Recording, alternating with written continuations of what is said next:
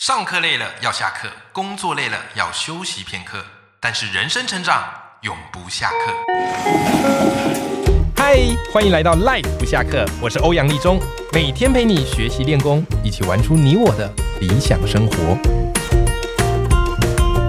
Hello，各位听众朋友，大家好，我是王立忠，欢迎收听《赖不下课》，每天一集不下课，别人休息你上进，累积你的复利成长。那么我们今天呢，这系列的斜杠通识课邀请到是瓦基啊，他最近出了一本新书，叫做《只工作不上班的自主人生》。这本书我非常非常推荐给你，因为它会颠覆很多你对于工作生活的一个想象。各位听众朋友，试问自己，你觉得全世界最梦幻的工作应该是什么样的特质？也许这时候你脑海中会浮现的一句话，叫做“钱多事少离家近”，对吧？很多人都是这么想的嘛。可是，在讲这句话之前，你却忽略掉一个很重要的关键，那这个工作到底是不是你所喜欢的？还是你只是希望这个工作就只是能够养家活口，然后轻松就好？如果这不是你真正想要的工作，那你为什么不去打造一个梦幻的工作？瓦基就是在我心目中，我觉得他创造出自己的一份梦幻的职业。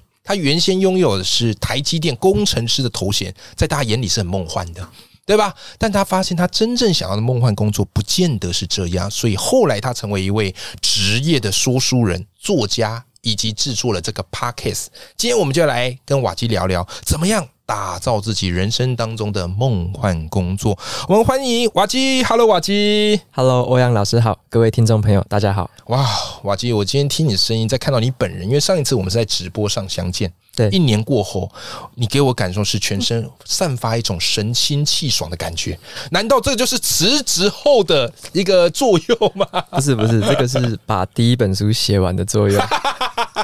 会有如释重负的感觉，对不对？对对对对 OK 啊，太好了哈。那瓦基，其实我发现一件事，就很多人他非常清楚自己不要什么，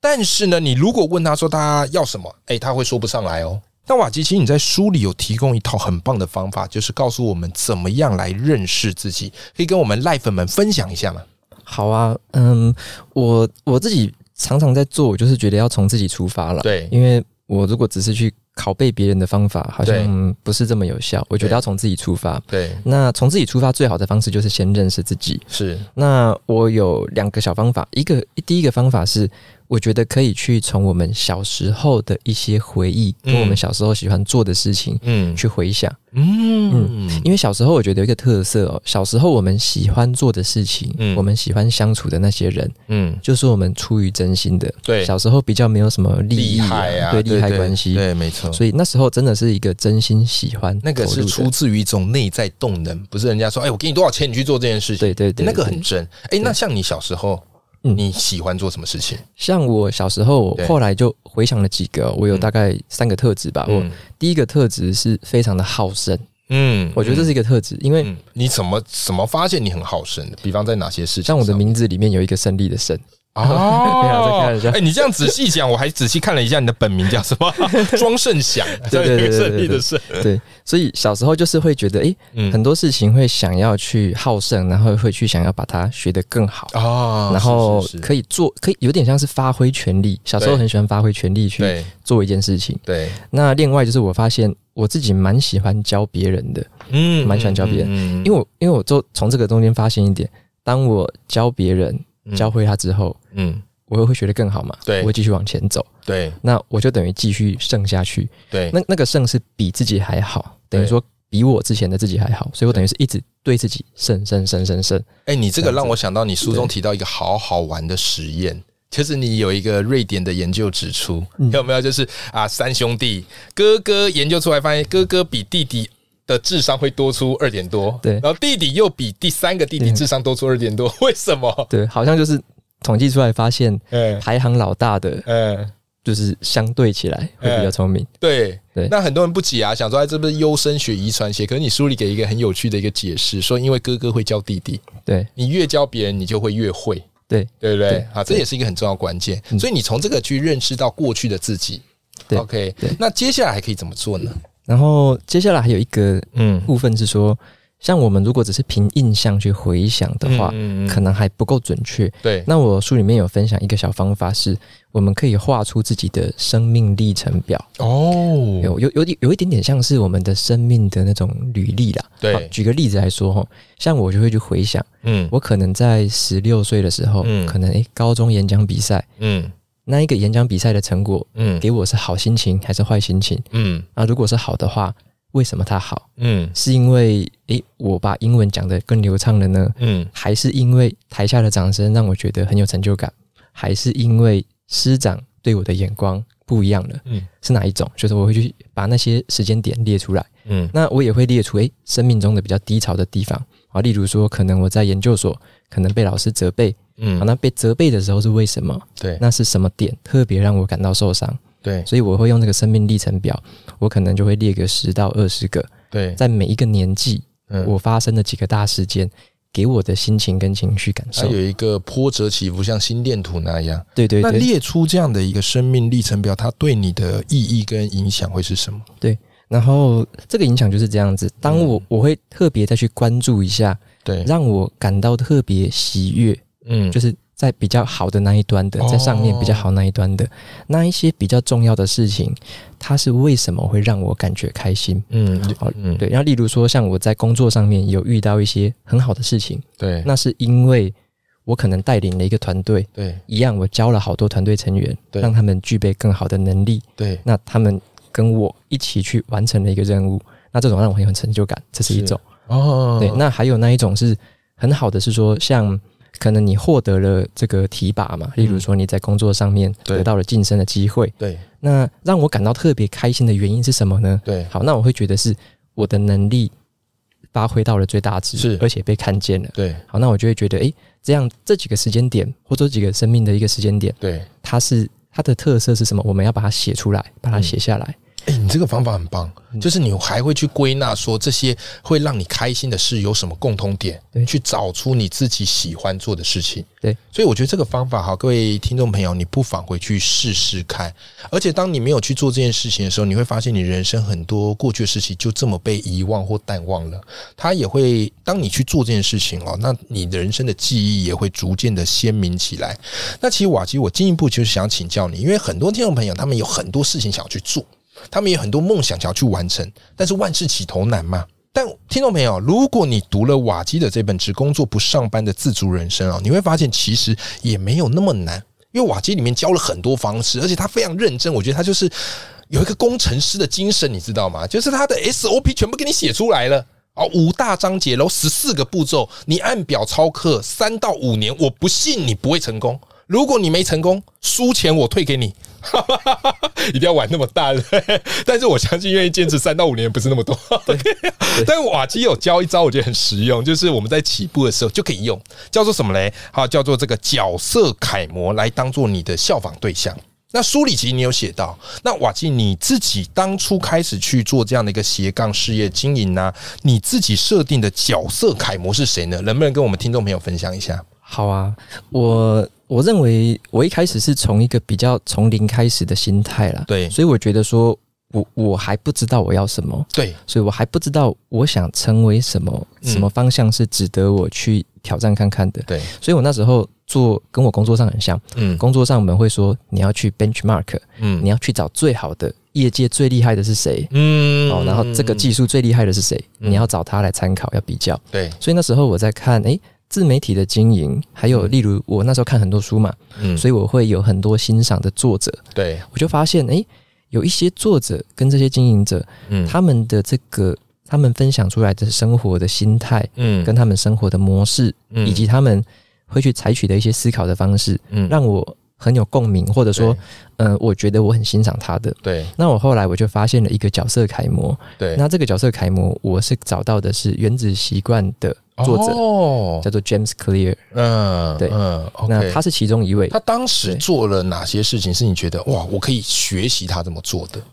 我觉得他给我蛮多的启发，是关于他经营自媒体这件事情。嗯好，那我那时候看到他，其实他已经是成功了。我那时候看到，因为《原子习惯》这本书对推出，已对。经是他一个阶段性的成功我了。跟听众朋友补充一下哦，《原子习惯》这本书大家都有听过，那你知道这本书卖的多好吗？全世界目前已经卖破五百万册了，一千万的，已经一千万了吗？对，OK。上个礼拜更新的，天哪、因为在你书里是五百万，现在已经到一千万了。对，哎、我我说一个实在，作者光靠这本书应该就算财富自由了， 对不对？那他到底是怎么做到？他绝对不是说哇出一本书就直接一炮而红，他前面其实有很多积累的。那瓦基，你当时是有注意到他这本书爆红之前，他做了哪些事情吗？对我特别就是去挖他在爆红之前哦的那些事情，太棒了看，他怎么做的，对，以及他红之后他怎么做的。呃是所以我想把他整段的这个思考模式把它学起来。是是是，所以我书里面就有去稍微拆解一下。嗯嗯，那我可能书里面没有讲那么详细，那我在节目上分享。好啊好啊好啊，就是